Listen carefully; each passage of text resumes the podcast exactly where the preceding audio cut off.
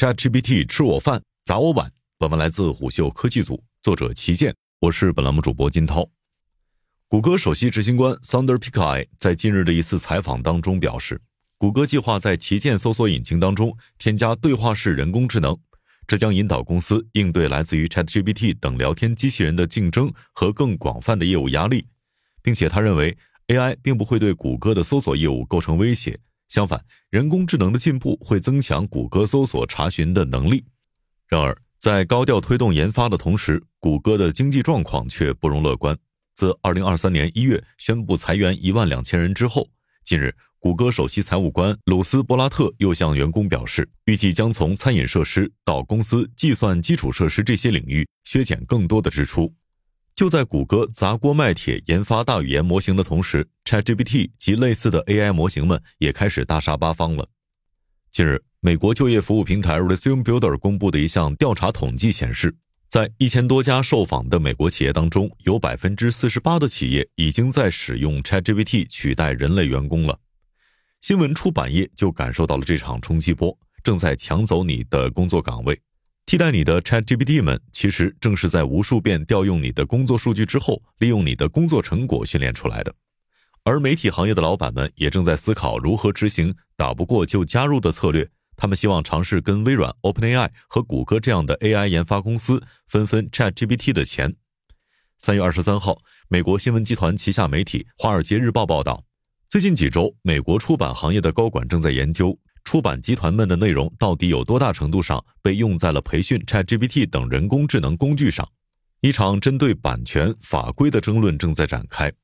对此，美国新闻媒体联盟的高层们讨论的核心是：人工智能公司是否有合法的权利从互联网上抓取内容，并将这些内容用于他们的 AI 大模型训练呢？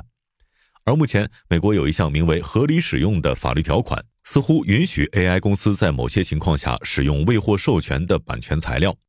美国新闻媒体联盟执行副总裁 Daniel Coffey 认为这并不合理。他说：“我们有有价值的内容，而现在这些我们花费人力财力创造的内容正在不断被用于为其他人创造收入。因此，在这个问题上，新闻出版公司理应得到经济补偿。”另一方面，OpenAI 首席执行官 Sam Altman 在此前接受的采访当中也表示过：“我们在合理使用数据方面的投入很大，我们愿意为某些领域的高质量数据支付大量的费用。”事实上，版权的概念在互联网诞生之际就发生过一次变革。分享的概念随着互联网的高速传播，打破了很多版权商对内容的垄断。此后，版权之争更是成为了内容生产者、广大用户以及利益链上的各个相关实体无法避免的争议话题。美国新闻集团对 AI 的担忧主要在于，人工智能工具可能会耗尽其网站的流量和广告资金。目前，微软提供的 New Being 会在用户问题的答案当中包含链接。然而，美国出版商的高管表示，有多少用户实际上会点击这些链接，并且访问他们的网站，这是一个很难确定的问题。事实上，AI 可能确实会影响用户对版权内容的阅读。Bing Chat 可以针对网站内容给出全面的总结分析式回答，从而大幅度降低用户点击原文链接的欲望。目前，美国出版商行业组织新闻媒体联盟已经开始与微软和谷歌的代表会面，并主张自己的权利，要求 AI 训练公司为数据和内容付费。如果谈判效果不理想，也不排除这些出版集团将采用法律手段。从 OpenAI 目前透露的信息来看，在 GPT-3 的训练过程当中，很多数据是来自于开源数据组织 Common Crawl 利用爬虫抓取的数据。Common Crawl 是一个501非营利组织，它利用爬虫对网络进行抓取，并向公众免费提供它的档案和数据集。在 Common Crawl 的数据使用条款当中，有要求不可将数据用于非法用途。虽然未提及不可用于商业用途，但 Common Crawl 的使用协议当中也声明了要求保护版权、商标等。所以，对于版权所有方提出的付费要求，使用了版权数据的 AI 大模型研发公司理应回应付费或者是补偿的需求。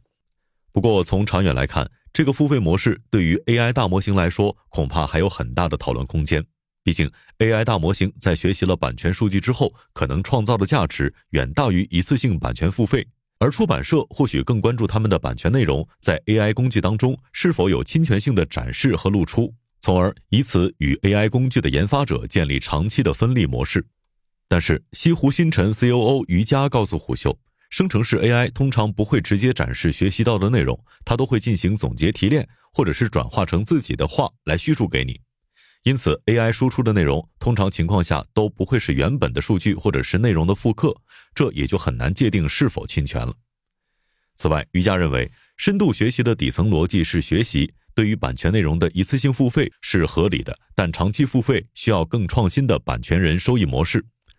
由于国内大 AI 模型研发和应用相对于国外来说起步稍晚了一些，且 ChatGPT 官方尚不支持中国地区的应用，所以 AI 暂时没有触碰到国内出版商的利益。国内相关机构也尚未对此提出大规模的公开质疑。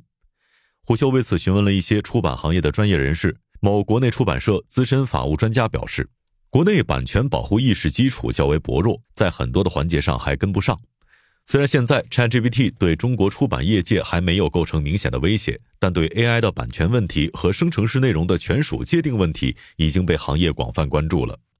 新闻报道，在国内的相关法律当中，特别是著作权法是享有著作权的。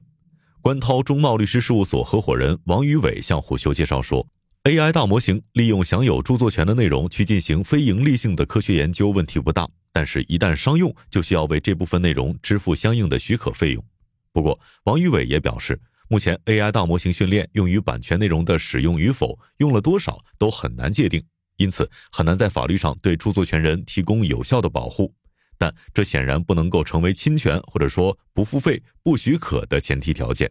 不过，具体到出版商或者著作权人如何与 AI 研发者分成，可能还需要双方接触谈判确定。短期来看，法律也不会直接给出规定的数额。在讨论该如何向 ChatGPT 收学费的同时，出版商或许更加担忧 ChatGPT 的生成能力可能会威胁到新闻出版集团的主业，这也使得 AI 在出版集团面前的形象成了吃我饭还砸我碗。在最新发布的 GPT 四众多亮点当中，就包括 GPT 四在大量专业技能考试当中取得的成绩超过了人类的平均水平，在很多职业资格考试当中，甚至超过百分之九十的人类考生。由此，人们日益担忧自己是否会被 AI 取代。二零二三年一月，还处在舆论升温阶段的 ChatGPT 已经被美国版今日头条 BuzzFeed 注意到，并且第一个声称将在未来一年中把 ChatGPT 的能力全面应用到内容生产当中。此后，BuzzFeed 的股价连日大涨，资本对 AI 替代人类编辑记者的想法可谓是非常的看好。此后不久，在三月初，BuzzFeed 就开始利用 ChatGPT 进行内容生产了。用一个名为 Buzzy the Robot 的名字发布了四十多份旅游指南。不过，在阅读之后，有细心的网友发现，在 Buzzy 机器人撰写的文章当中，有五分之一都采用了几乎相同的开头。对此，有人认为 AI 作者在写文章方面要比人类懒得多。不过，从 AI 目前在内容生产领域的表现来看，这项专业技能或许尚不足以直接威胁到相关的从业者。在 ChatGPT 以及类似的大语言模型生产内容的过程当中，还有一个很难跨越的问题，那就是准确率的问题。虽然 GPT 四在这方面已经有了很大的改进，但仍然无法摆脱 GPT 模型生成内容的固有模式。GPT 模型的内容都是根据上下文一个字一个字的生成的，因此面对人类的提问，AI 模型的目的就是回答和写完这段话，而它是不会对内容负责的。在很多他也不是很清楚的问题上，AI 还做不到对每个问题都停下来问问人类这是什么，这是怎么回事儿，或者是质疑人类的观点。